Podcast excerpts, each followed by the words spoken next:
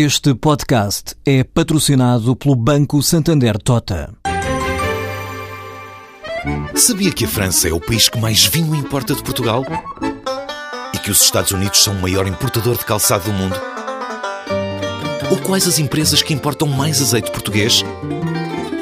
No portal Santander Trade, encontra todas as respostas para internacionalizar a sua empresa, desde mercados a procedimentos, redes de contactos e ferramentas para dinamizar a sua atividade exportadora. Descubra mais em santandertrade.com. Santander Tota, um banco para as suas ideias. A KPMG está a investir em Portugal através da aquisição da Safira. O gigante da auditoria, consultores e fiscalidade assinou o contrato para a aquisição da tecnológica especializada em consultoria informática, que vai permitir criar mais 200 postos de trabalho até ao final do ano. A Safira conta com 80% das vendas no mercado internacional, faturou 10,9 milhões de euros o ano passado, estima agora crescer mais em 2014. E com esta aquisição, a KPMG fortalece a atividade juntando competências tecnológicas tecnológicas às competências de negócio para benefício dos clientes, contornos do negócio explicados por Sikander Satar, da KPMG, numa altura em que a empresa começou a recrutar mais profissionais, dos quais 165 recém-licenciados. Quisemos ter uma presença mais forte na área da, da, da tecnologia. Estivemos a analisar as diversas empresas a operar no nosso país nos últimos 12 meses e identificamos a Safira como parceiro ideal para esta expansão e, e para criar mais um centro de excelência no nosso país. E, e, e, o ponto forte desta aquisição é de que a Safira, eh, que vai passar a fazer parte da KPMG, vai ser efetivamente o centro de excelência a nível mundial dentro da KPMG Internacional eh, nesta área do Business Process Management.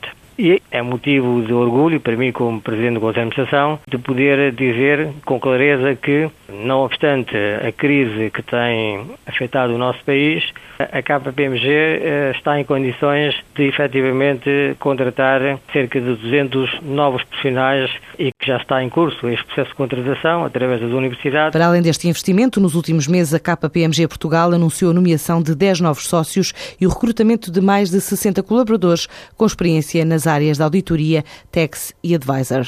O crédito mal parado e a dificuldade das pessoas em cumprir os pagamentos levou à criação da Associação de Apoio aos Insolventes Particulares. Esta entidade, composta por um grupo de juristas e contabilistas, oferece apoio gratuito aos portugueses em dificuldade e já tem sessões de esclarecimento agendadas. Explica Feliciano Martins, o presidente desta associação. Num primeiro momento, será um apoio eh, de consulta gratuita às, às, pessoas que estejam numa situação de sobreendividamento, nomeadamente para analisarmos o perfil da dívida e ver se ainda é possível negociar essa dívida com os credores.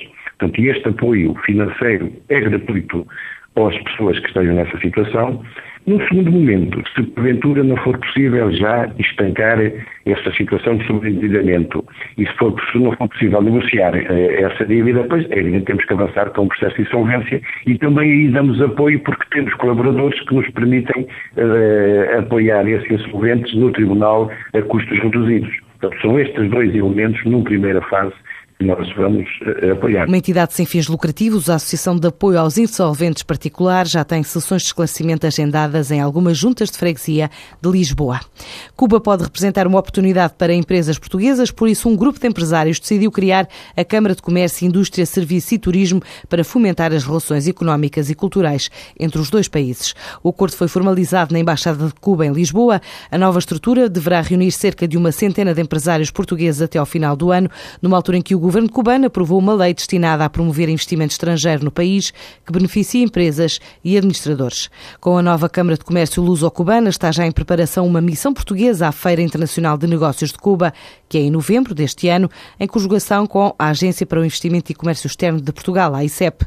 Havana pode representar a curto prazo uma oportunidade de negócio para empresas portuguesas nas energias renováveis, indústria farmacêutica e também no turismo.